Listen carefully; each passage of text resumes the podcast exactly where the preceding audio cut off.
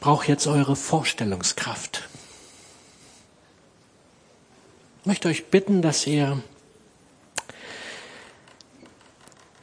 euch vorstellt, dass wenn ihr heute Nachmittag oder nach dem Gottesdienst nach Hause kommt, zu Hause die Person auf euch wartet, auf die ihr schon ganz, ganz lange gewartet habt. Die Person, die euch so wichtig ist, dass ihr schon lange, lange, lange euch darauf gefreut habt. Und ganz plötzlich hat sich diese Person für heute Nachmittag angekündigt. Völlig unerwartet.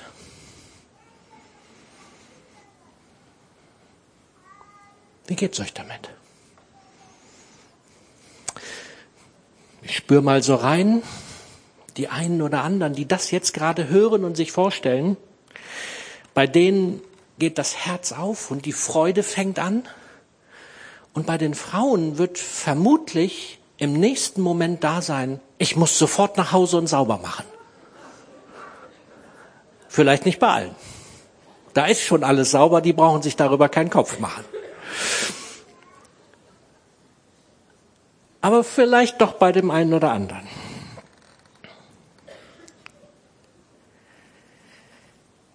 Aber ich vermute, dass auch der eine oder andere hier ist, der horcht in sich rein und denkt, ähm, wer sollte das denn sein? Ich habe da jetzt gerade nicht so viel vor Augen. Die einen, die hören eigentlich jetzt schon auf, meiner Predigt zu folgen. Die sind schon mit den Gedanken bei der Person und stellen sich vor, wie das wird, wenn es denn soweit ist, dass man mit dieser Person zusammentrifft. Und die anderen denken, was will der eigentlich von mir? Ich weiß nicht, zu welcher Kategorie du gehörst. Aber ich hoffe, dass ich mit der Predigt heute beiden etwas zu sagen habe. Und deswegen schauen wir als allererstes mal ins Alte Testament. Denn die Verse, die ich dort gelesen habe, die haben mich sehr berührt. Und die haben mich für diesen Sonntagmorgen bewegt. Und ihr werdet gleich verstehen, weswegen der Lobpreis mich doppelt berührt hat. Psalm 27, Vers 4. Eines nur habe ich vom Herrn erbeten. Dieses eine begehre ich, zu wohnen im Hause des Herrn alle meine Tage, zu schauen die Freundlichkeit des Herrn und nachzusinnen in seinem Tempel. Diese Worte hat David geschrieben, König David, ein besonderer König in Israel, der nicht nur einfache Zeiten erlebt hat, da schauen wir noch hin, aber der hatte eine besondere Beziehung zu Gott, eine Freundschaftsbeziehung. Und die war offensichtlich so tief, so besonders, dass er hier diese Worte schreiben kann. Und ich glaube, die sind nicht einfach nur nette Worte. Die sind, glaube ich, nicht nur so ein Liedtext, wo er dann den Leuten am Lagerfeuer sagt, hey, kommt, lasst uns das mal runterträllern. Ich glaube, dass da in seinem Herzen Gefühle und Emotionen sind, die es ihm ermöglichen, so etwas auszudrücken. Und wisst ihr, wenn wir hier lesen, alle meine Tage.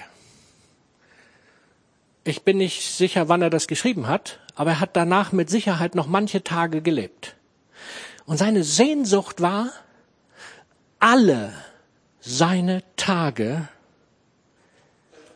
zu erleben, zu sehen, zu begehren und die Freundlichkeit des Herrn zu schauen.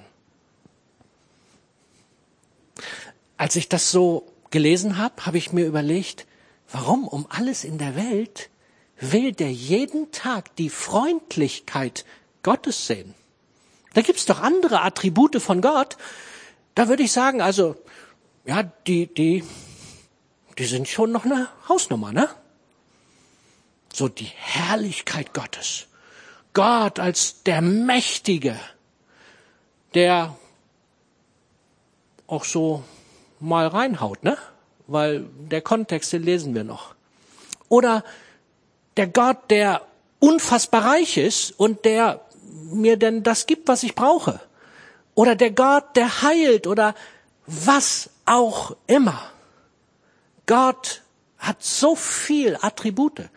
Und er sagt, er will die Freundlichkeit Gottes jeden Tag sehen und erleben. Ich habe überlegt, was ist es? Warum ihm das so wichtig ist? Und ich nehme ja die Beziehung zu Gott auch immer gerne auf die Beziehung mit Menschen, damit ich sie besser verstehen kann. Und so habe ich überlegt, mit welchen Menschen bin ich eigentlich am liebsten zusammen? Und ich stelle euch jetzt die erste Person vor. Der Griesgrämige, der mich die ganze Zeit anmuffelt, der ständig an mir rumnörgelt, in deren Gegenwart ich nichts richtig machen kann und der die ganze Zeit mich verändern möchte.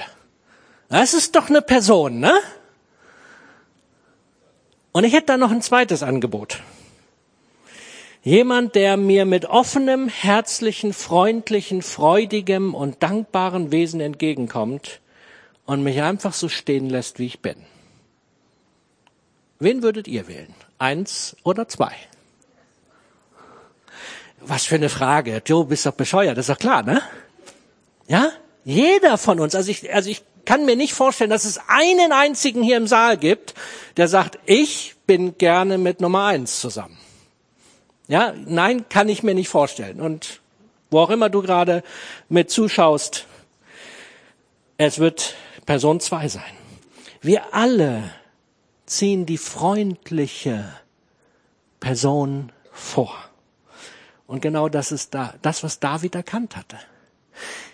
Er wusste, wenn ich mit einer Person wie Gott zusammen sein möchte, dann nur, weil diese Person mir mit Freundlichkeit begegnet. Nicht so anstrengend ist. Wer hat schon Bock, jeden Tag mit einem griesgrämigen, unerträglichen Gott sich zu treffen? Also ich nicht. Habe ich keinen Bock drauf. David auch nicht. Und deswegen wollte er die Freundlichkeit Gottes jeden Tag erleben. Wisst ihr, David hatte das in seinem Leben hundertfach, vielleicht sogar tausendfach erlebt, dass dieser Gott mit ihm freundlich ist. Weil der hat nicht alles richtig gemacht. Die Bibel ist schonungslos. Sie erzählt die Geschichte von David mit Dingen, da wird einem ganz anders. Da sagt man, David, das glaube ich dir jetzt nicht. Was treibst du denn da? Bist du von allen guten Geistern verlassen? ja, einen Mordauftrag gegeben, nur um seine eigene Affäre zu vertuschen. Also mal ganz ehrlich, der Typ, der ist schon krass gewesen. Und trotzdem will er jeden Tag mit Gott sich treffen. Jeden Tag Gottes Freundlichkeit anschauen. Warum? Ich bin sicher, er hat die Heiligkeit Gottes sehr wohl erkannt. Er wusste, dass bei diesem Gott nichts einfach durchgeht. Und das hat er oft genug in seinem Leben zu spüren bekommen, wenn die Propheten kamen und ihn zurechtgewiesen haben, ihn zur Umkehr aufgefordert haben. Aber er hat in all dem den freundlichen Gott erkennen dürfen, nämlich diesen Gott, der, auch wenn er völlig daneben gelaufen ist, ihm mit Liebe, Gnade, Barmherzigkeit und Freundlichkeit zurechtgewiesen hat. Und das ist das, was ihn gezogen hat. Immer wieder neu. Diesem Gott wollte er um jeden Preis begegnen. Lass uns mal den Kontext lesen, was noch davor steht, bevor er diese Verse spricht. Psalm 27 ab Vers 1. Der Herr ist mein Licht und meine Rettung. Vor wem sollte ich mich fürchten? Der Herr ist meines Lebens Zuflucht. Vor wem sollte ich erschrecken? Dringen Übeltäter auf mich ein, mich zu zerfleischen. Meine Gegner und meine Feinde, sie müssen straucheln und fallen. Mag ein Herr mich belagern, mein Herz fürchtet sich nicht. Mag Krieg sich gegen mich erheben, bleibe ich doch voll Zuversicht. Eins nur habe ich vom Herrn erbeten, dass dies eine begehre ich, zu wohnen im Hause des Herrn alle meine Tage, zu schauen die Freundlichkeit des Herrn und nachzusinnen in seinem Tempel. Wisst ihr, der Kontext, der, der macht es nicht unbedingt deutlich, was dann in diesem Vers geschrieben wird. Dieser Kontext, er war mir plötzlich so nah. Weil wir alle haben damit zu tun, was gerade um uns herum passiert. Und manche von uns, die sehen das nicht nur, sondern die haben vielleicht sogar Freunde oder Verwandte in der Ukraine, wo Krieg ist oder in den anderen Kriegsschauplätzen dieser Welt. Andere haben Not in ihrer Familie oder in ihrem Umfeld, sind angegriffen bis sonst wohin. Und mich hat, mich hat das abgeholt. Dringen Übeltäter auf mich ein, mich zu zerfleischen. Es gibt diese Situationen in unserem Leben, wo wir genau dieses Empfinden haben. Und wo wir, wo wir nicht mehr aus und ein wissen. Und in diesen Situationen, die David zur Genüge kannte, das lesen wir in der Bibel. In diesen Situationen war es offensichtlich, dass David wusste, was er dann tun kann, dass ihn das nicht abgehalten hat. Genau dort bei Gott die Freundlichkeit des Herrn anzuschauen. Ich finde da eine unfassbare Kraft in dem, was David hier beschreibt. Ob es die außenstehenden Umstände sind, die Kriege, die Feinde, das ganz, die ganzen Heere, die ihn belagern, oder ob es in ihm drin sein eigenes Herz ist, was sich fürchtet. Es ist egal.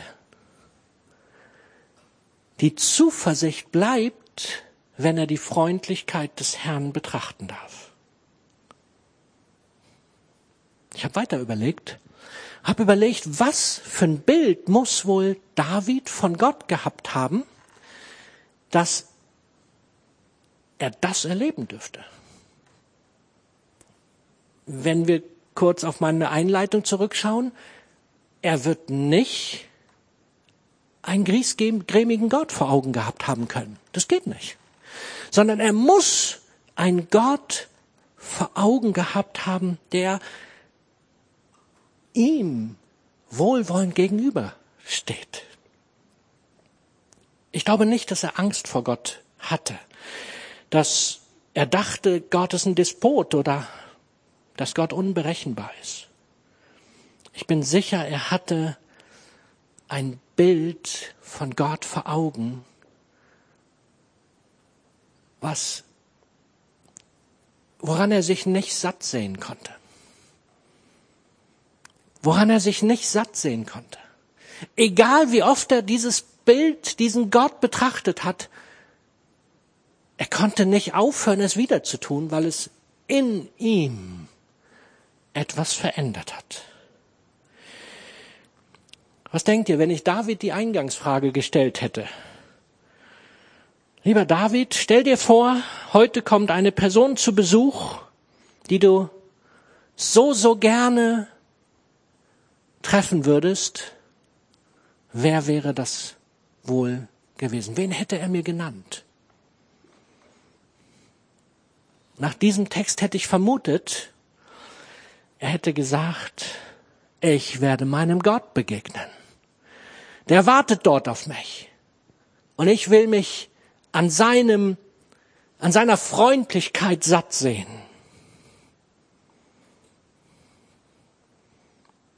Ich komme nochmal zu dir. Welche Person war eigentlich bei dir vor Augen? Oder hattest du gar keine?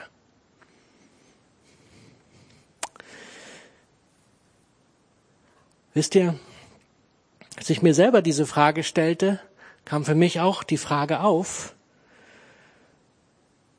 wie ist das eigentlich bei mir? Was für ein Bild habe ich von Gott? Freue ich mich, wenn ich ihm heute Nachmittag nochmal begegnen darf, um mich an seiner Freundlichkeit satt zu sehen?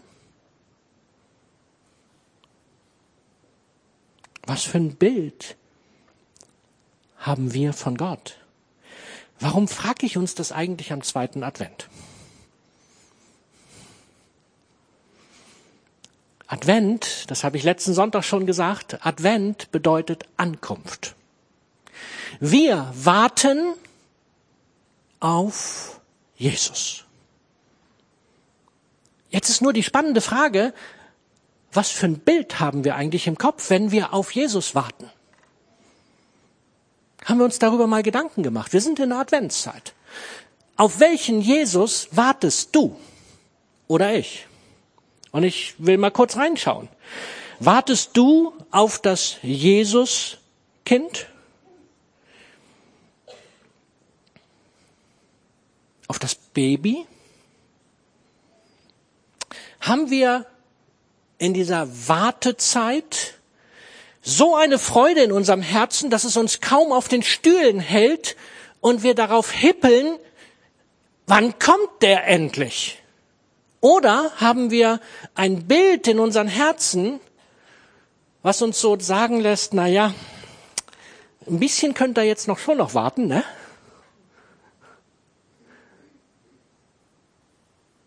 Ich kenne beides. Was bewegt uns? Wisst ihr, ich gebe zu, seit meiner Kindheit hat sich das Bild, was ich erwarte, Gott sei Dank verändert. In meiner Kindheit war Weihnachten natürlich das Jesus-Baby. Und ich habe ja die Geschichte erzählt, meine Mutter schwärmte so sehr von dem, dass der Herr bald wiederkommt. Und es war vor Weihnachten. Und dann habe ich gebetet und habe gesagt, Herr Jesus, nicht vor Weihnachten bitte hinterher. Ich will meine Geschenke noch haben. Wisst ihr, das war in meinem Herzen. Die Geschenke waren eindeutig wichtiger. Die hatten eine höhere Priorität als Jesus, obwohl ich Jesus liebe und liebte. Aber das Bild von Jesus war schon, naja, die Geschenke waren in dem Moment wichtiger. Auf, auf was wartest du? Wenn du an Weihnachten denkst, wenn du an Advent denkst, wartest du auf diesen Jesus, wie er in Jesaja 7, Vers 14 prophezeit wird? Deshalb wird der Herr selbst das Zeichen geben. Seht, die Jungfrau wird ein Kind erwarten, sie wird einen Sohn des Lebens schenken und er wird Immanuel genannt werden. Das heißt, Gott ist mit uns. Gott selber wurde Mensch und er wurde Mensch in Form, wie das nun mal so ist, ne, bei Menschen, erstmal ein Baby. Ist ja so, oder? Habt das noch nicht anders erlebt. Er wurde Baby. Und wir feiern heute oft nur dieses Baby. Ja, so in der Krippe, ach süß, ne? Bisschen drüber streicheln, ne? Ach, wie süß dieser Jesus aber auch heute ist. Ist aber nett, ne? schön, dass wir den einmal im Jahr wieder feiern dürfen. Warten wir auf dieses Baby? Auf diesen Jesus? Oder warten wir auf den Gott, der dann zu dem Gott mit uns wurde? Zu dem Immanuel? Zu diesem Gott, der dann für uns am Kreuz gestorben ist und zu unserem Retter und Erlöser wurde. Wisst ihr, das Baby Jesu, darf ich euch was sagen, das Baby Jesu kommt nicht wieder. Das ist vorbei. Wenn wir auf Jesus warten, auf seine Wiederkunft, auf seine zweite Wiederkunft, dann brauchen wir nicht mehr auf das Jesus-Baby warten. Wenn wir darauf warten, dann könnte es sein, dass du bitterlich enttäuscht wirst. Weil der kommt nicht wieder. Der war schon hier und er hat alles erledigt, was er tun wollte. Wisst ihr, auf wen wir warten dürfen? Wir dürfen auf einen Gott warten, der als Herrscher und Richter zu uns kommt. Und jetzt merke ich schon, wie es langsam bei dem einen oder anderen eng wird. Aber wir gucken uns mal an, was die Bibel sagt. Jesus selber sagt das. Nicht, dass wir jetzt denken, das können wir irgendwie im Alten Testament zur Seite schieben oder sowas. Nein, Jesus sagt Folgendes. Matthäus 25, 31. Doch wenn der Menschensohn in Herrlichkeit wiederkommt, damit meint er sich selber. Und alle Engel mit ihm wird er auf seinem Thron der Herrlichkeit sitzen alle Völker werden vor ihm zusammengerufen und er wird sie trennen, so wie ein Hirte die Schafe von den Ziegen trennt. Lohnt sich mal nachzulesen. Es geht ja noch weiter. Was ist damit gemeint, wie ein Hirte Schafe und Ziegen trennt? Die einen sagt diese Textstelle, die Schafe, hey, ihr wart treu. Ihr habt euch entschieden, mir zu folgen. Und ihr habt einem meiner kleinen Bedürftigen oder was auch immer etwas Gutes getan. Und die anderen werden in diesem Bild mit den Ziegen beschrieben. Hey, ihr hattet kein Interesse an mir. Ihr wolltet nichts von mir wissen. Und dann wird eine Trennung passieren. Er wird als Herrscher und Richter kommen. Jetzt stelle ich nochmal die Frage. Freuen wir uns auf den wiederkommenden Jesus? der als Herrscher und Richter kommen wird? Bei dem einen oder anderen wird es jetzt unruhig.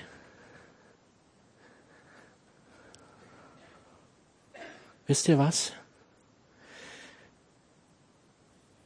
Wenn du diesen Jesus, der vor 2000 Jahren am Kreuz gestorben ist, als deinen Herrn angenommen hast, deine Sünden ihm am Kreuz hingelegt hast, weißt du was? Dann kannst du wie David dich jeden Tag darauf freuen, diesen Jesus anzuschauen und darauf zu warten, dass er endlich wiederkommt. Wisst ihr, in unserer Welt, da ist so viel Endzeitstimmung, so viel Angst, so viel Depression. Und wir nehmen das ganz unterschiedlich wahr. Die Frage ist, was nimmst du wahr? Was, was löst es in dir aus? Ist da Freude? Ist da Angst? Ich höre immer wieder, dass das Thema Endzeit in vielen hervorbringt, da ist ja aber erst noch so eine Trübsalzeit, die kommt, bevor Jesus wiederkommt. Und die Angst bricht auf. Ja, aber was passiert denn da? Werde ich da leiden? Werde ich Schmerzen haben? Wie, wie wird das alles werden?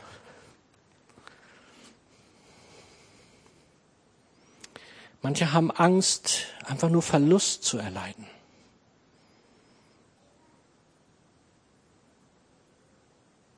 Hat doch viel damit zu tun, wie wir geprägt wurden, oder? Michael Winkler hat das letzte Woche sehr, sehr gut erklärt seine Prägung, die er hatte, wo er auch in so einer Zeit aufgewachsen ist, wo diese depressive Stimmung da war und diese Endzeiterwartung, aber ganz negativ. Wisst ihr, ich mache uns Mut. Wir dürfen uns freuen auf den Herrscher Jesus Christus, der kommen wird. Wisst ihr, warum der als Herrscher kommen muss? Damit er Ordnung schafft. Damit Dinge wieder in Ordnung gerückt werden, die so durcheinander geraten sind. Und ich empfinde auch, dass unsere Welt wirklich in eine Richtung geht, die, die nicht gut ist. Aber ich ich brauche nicht depressiv sein, nicht im geringsten. Ich brauche mich nicht fürchten. Ich brauche keine Angst haben. Ich freue mich darauf, dass der Herrscher Jesus Christus wiederkommt. Wisst ihr, dieser Gott hat sich seit der, Zeit von David, davor natürlich auch, aber seit dieser Zeit von David nicht verändert. Und David konnte in dem Chaos, was er damals erlebt hat, den freundlichen Gott betrachten und wollte sich jeden Tag mit ihm treffen. Der ist noch genauso freundlich heute. Der hat sich nicht verändert. Und er ist auch nicht überrascht, in was für einer Zeit wir hier gerade leben. Der sagt nicht, och, was das denn? Das habe ich ja gar nicht erwartet, ne? Was die da gerade erleben. Hei, hei, hei, hei, was machen wir denn da jetzt mal? Nein, so einen Gott haben wir nicht. Dieser Gott hat sich nicht verändert. Nur wir sind irritiert, er nicht. Und deswegen lohnt es sich, wenn wir nicht mehr wissen, den Gott anzuschauen, der sich nicht verändert hat. Ich möchte kurz aus meinem Leben berichten. Ich habe in diesem Jahr wie niemals zuvor eine Endzeiterwartung und sie sind, das setzt sich zusammen aus zwei Bereichen. Einmal der Bereich, ich erwarte seit Anfang diesen Jahres, dass der Herr jeden Tag wiederkommen kann. Und ich freue mich darauf und ich bin gespannt, wann es denn sein wird. In mir ist wirklich eine Freude, die ich bis dahin noch nicht kannte, weil ich jeden Tag erwarte, der Herr kann heute kommen. Und wenn er mich jetzt von der Kanzel holt, hoffe ich, dass ihr alle dabei seid.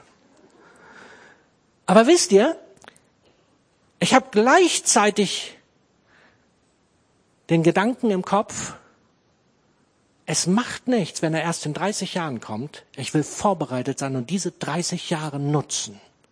Mit der freudigen Erwartung, er könnte jeden Tag kommen und mit der Planung, wie kriegen wir die Dinge, die er uns aufgetragen hat, in diesen 30 Jahren auf die Straße?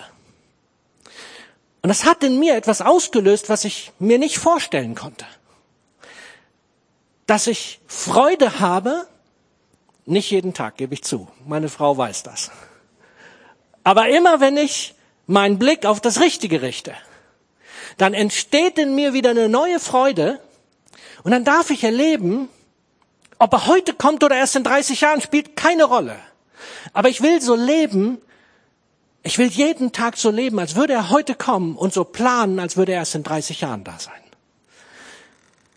Und so konnte ich Dinge bewegen und auf den Weg bringen, wie ich mir das nicht vorstellen konnte. Und wisst ihr, das Besondere ist dieser November. November ist für mich der schlimmste Monat des Jahres. Das ist so ein hässlicher Monat. Der ist kalt, der ist nass, es wird immer dunkler und ich habe immer angefangen zu zählen, wann endlich dreht sich das wieder, dass wieder es jeden Tag heller wird. Und wir sind immer noch auf dem absteigenden Ast.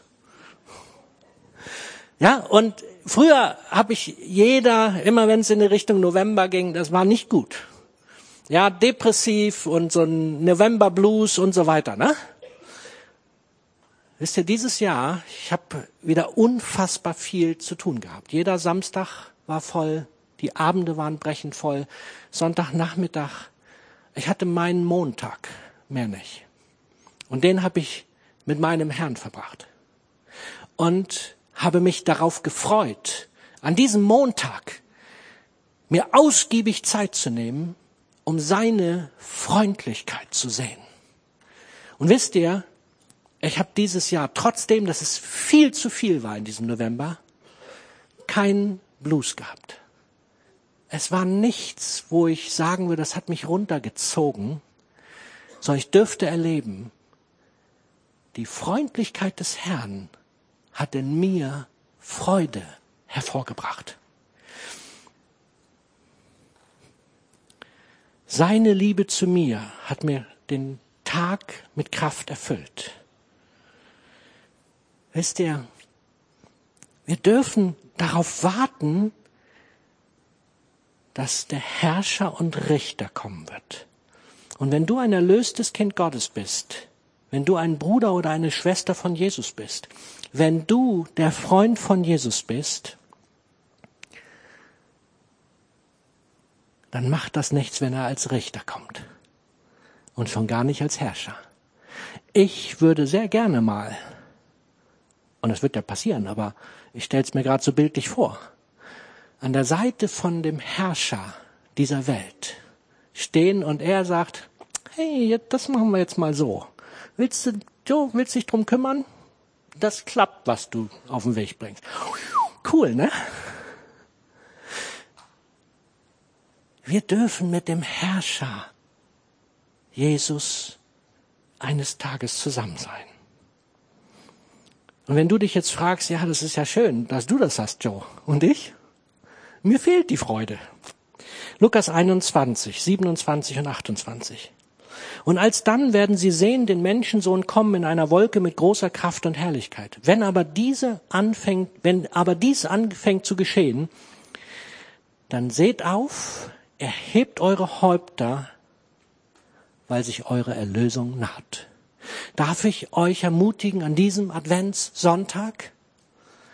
Lasst uns doch mal unsere Häupter erheben. Denn Jesus wird wiederkommen. Wisst ihr, alle, die so schlecht drauf sind, die gucken in der Regel nicht nach oben. Wollen wir den Blick aufrichten und unsere Häupter erheben? Ich mag uns Mut machen. Es hat viel damit zu tun, auf wen und auf was wir schauen und auf, und was wir dabei in unseren Herzen haben. Mich erfreut das, mit Begeisterung, wenn ich darauf warten darf, wer kommen wird. Wenn ich vor, an die vor mir liegende Zeit denke, und ich darf euch sagen, ich bin da ganz realistisch. Ich denke über das nach, was uns begegnen kann. Und das sind ja nicht die erquickendsten Aussichten, die man so überall hört, was alles passieren kann.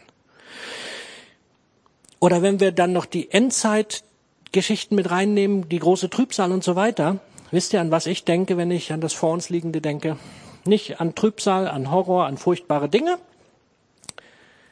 Ich denke an den Bräutigam. Ich denke daran, wie das ist bei einer Hochzeit. Und ich hoffe, dass der eine oder andere sich, wenn er denn verheiratet ist, noch an seine Vorbereitung zur Hochzeit erinnern kann. Wie war das? Bei dem einen oder anderen furchtbar stressig und anstrengend. Aber ist es das, woran wir uns erinnern, wenn die Hochzeit gewesen ist? Da ist doch in uns diese Spannung, wann ist es soweit? Wir wollen endlich den Tag haben, wir wollen endlich mit der Person, die wir lieben, vorne stehen. Und wir machen alles, was wir können, damit das der Hammertag, der Tag unseres Lebens wird. Ich glaube, es lohnt sich darüber nachzudenken, dass Jesus kommt, um Hochzeit zu feiern. Ich finde, das ist gut. Jetzt rede ich über was, was ich nicht so gut kenne, aber die Frauen kennen das. Wie ist das bei einer Geburt? Ich habe mir sagen lassen, ja, ich muss vorsichtig sein, wie ich das jetzt formuliere. Aber ich habe mir sagen lassen, die Wehen sind sehr schmerzhaft. Furchtbar und nicht wirklich das, was man sich wünscht. Aber ich habe mir auch sagen lassen, wenn die Geburt durch ist und das Baby da ist, ist irgendwie alles, was war, vergessen. Stimmt das? Nicht so ganz, okay. Aber ich sag's mal so, du hast, du, bei Olli ist vergessen, das ist gut. Aber, aber du hast ja nicht nur ein Kind gekriegt, ne? Also irgendwie muss ja die Freude größer gewesen sein, als das, was an Geburtsschmerz und all dem da war. Wisst ihr, ich glaube, dass es auch, wenn wir an das denken, was vor uns liegt, wir dürfen an das denken, was dann passieren wird. Wir können natürlich jetzt sagen, wie furchtbar wird das alles. Aber ich denke an den Gott, der etwas Geniales vorbereitet hat. Und wisst ihr, dass dieser Gott nicht erst dann, wenn wir im Himmel sind, der coole Gott ist? Dieser Gott hat uns zugesagt, auch heute schon. Und dieser David hat es praktiziert vor 3000 paar zerdrückten Jahren. Der hat in dem größten Stress seines Lebens unter Verfolgung, er wurde, ich weiß nicht wie oft, verfolgt und mit dem Tode bedroht. Und er hat es praktiziert. Immer wenn er die Freundlichkeit des Herrn sehen dürfte, hat er in seinem Herzen Frieden gefunden. Und dazu möchte ich uns heute Mut machen. Lasst uns doch mit einem anderen Blick nach vorne schauen, nämlich mit dem Blick, wer Jesus wirklich ist. Dr. Heinrich Christian Rust von der Friedenskirche drückt es folgendermaßen aus. Wo Gott wohnt, da ist auch immer die Freude zu Hause. Ich stelle jetzt nicht die Gegenfrage. Johannes 15, Vers 11. Das alles sage ich euch, sagt Jesus, damit meine Freude euch erfüllt und eure Freude dadurch vollkommen wird. Jesus sagt, dass er voller Freude ist. Und er will, dass seine Freude uns erfüllt und mit Freude freudig macht. Keine Ahnung, wie man das sagt. Und wenn du jetzt sagst, jo, das ist alles schöne Theorie, aber bei mir funktioniert das nicht. Nee, lass ich nicht stehen. Bei dir kann das sehr wohl funktionieren, weil wisst ihr eigentlich, wo die Freude herkommt? Kannst du dir die Freude erarbeiten? Nee. Kannst du sie verdienen? Nee. Wo kommt die Freude eigentlich her? Matthias, das ist eine Frucht. Wie ist es mit der Frucht? Eine Frucht wächst, ne? Kannst du sie wachsend machen? Wer von uns kann eine Frucht wachsend machen? Keiner. Wir können dafür sorgen, dass sie nicht gut wächst, indem wir nicht gießen, indem wir Steine draufschmeißen und was auch immer. Ja? Wir haben also gute Möglichkeit dafür zu sorgen, dass eine Frucht nicht gut wächst. Aber wenn wir die Umstände vernünftig machen, können wir die Frucht immer noch nicht wachsend machen. Die wächst von alleine. Hat Gott so eingerichtet. Und deswegen bin ich so dankbar, dass Freude eine Frucht ist. Von wem? Vom Heiligen Geist. Galater 5, 22. Du hast bei mir gespickt, Matthias, ne? Wenn dagegen der Heilige Geist unser Leben beherrscht, wird er ganz andere Frucht in uns wachsen lassen. An zweiter Stelle steht die Freude. Liebe, Freude, Frieden. Liebe ist das Größte. Aber an zweiter Stelle steht schon die Freude. Ihr Lieben, wisst ihr, was wir brauchen? Wir brauchen dringend Freude. Ich zumindest. Ich will jeden Tag Freude haben. Volles Brett. Und ich darf es mir holen, indem ich den anschaue, der Freude pur ist. Und indem ich zulasse, dass der Heilige Geist in mir die Freude hervorbringt. Und dann lese ich noch in Philippa 4, 4 bis 5, freut euch im Herrn. Ich sage es nochmal, freut euch. Lasst alle sehen, dass ihr herzlich und freundlich seid. Denkt daran, dass der Herr bald kommt. Ach, hier haben wir schon wieder. Der Herr kommt bald und deswegen sollen wir uns freuen. Ja, das ist doch wohl cool, oder? Wisst ihr, diese Verse fassen meine Predigt zusammen. Und deswegen bin ich jetzt so gut wie am Ende. Aber ein Zitat kriegen wir noch. Die Christen müssten erlöster aussehen. Bessere Lieder müssten sie mir singen, wenn ich an ihren Erlöser glauben sollte. Nietzsche hat nicht unseren Chor gehört und auch nicht den Lobpreis. Aber Nietzsche hat nicht ganz unrecht.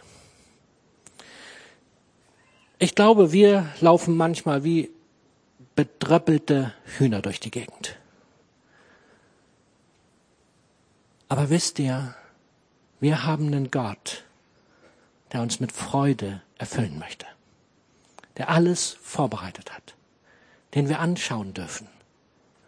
Seine Freundlichkeit, die in unseren Herzen Freude hervorbringt. Übersprudelnde Freude. Freude, die Fülle.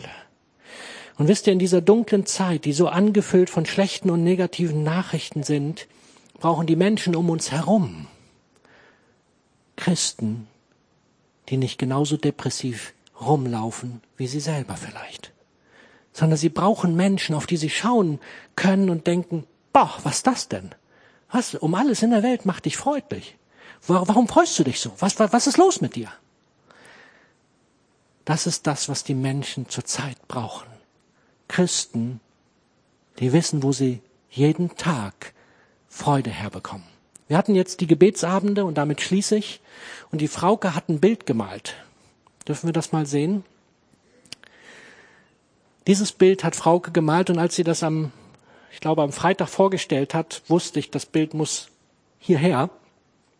Ihr könnt lesen auf der linken Seite, mit unserer Freude, Gabe des Heiligen Geistes, möchte Gott Menschen auf sich aufmerksam machen. Sie hat gesehen, wie wir Menschen sprudeln vor Freude. Und dass die Menschen um uns herum sehen, bei uns ist was anderes. Wollen wir Menschen sein, die sprudeln wie dieser Geysir oder was auch immer das ist? Ich will das sein. Ich möchte ein Mensch sein, der, egal wie meine Umstände sind, sprudelt vor Freude. Nicht, weil ich irgendwie so ein Überflieger bin, Nein, weil ich, egal wie es mir geht, einen freundlichen Gott habe. Und ich ihn betrachten darf. Und ich mir bei ihm die Freude holen darf, die er für mich bereitet hat. Amen.